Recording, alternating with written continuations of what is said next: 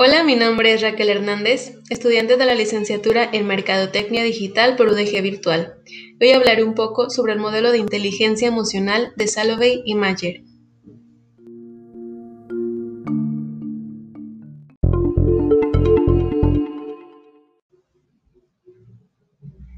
Vamos a comenzar conociendo los conceptos que se fueron desarrollando alrededor de este modelo.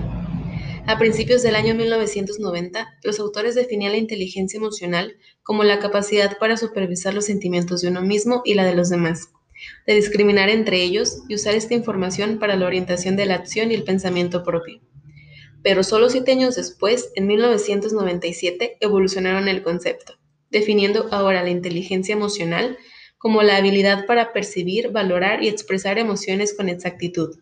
La habilidad para acceder o generar sentimientos que faciliten el pensamiento, la habilidad para comprender emociones y el conocimiento emocional, y la habilidad para regular las emociones, previniendo un crecimiento emocional e intelectual. Resumiendo las palabras de los autores, podemos decir que define la inteligencia emocional como la capacidad de ver y conocer nuestras emociones y las de los demás, y utilizar esta información para guiar nuestros pensamientos y nuestras acciones.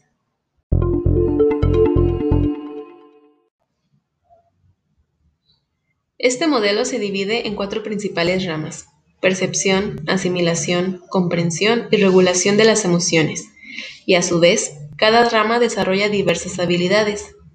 La percepción nos da la habilidad de identificar nuestras propias emociones y las de los demás, tanto en los aspectos físicos y cognitivos. La asimilación nos da la habilidad de modelar el pensamiento dirigiendo la atención hacia aquella información más significativa para la persona y desembocar en una acción.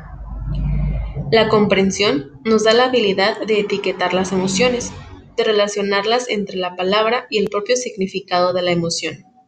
Y por último, la regulación nos da la habilidad de estar abiertos a los diversos estados emocionales y a determinar la utilidad de dichas emociones, para aumentar, permanecer, disminuir o eliminarlas según nuestras necesidades.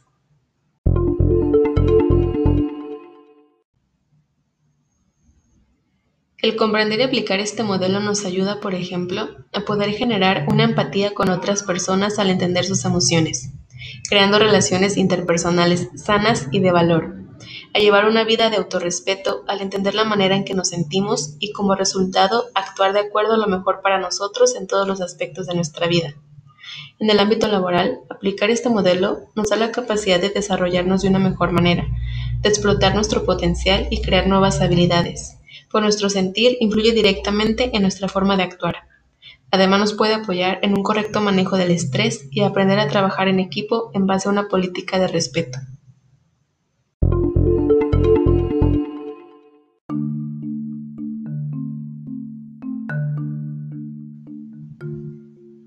Eso es todo de mi parte. Muchas gracias por su atención.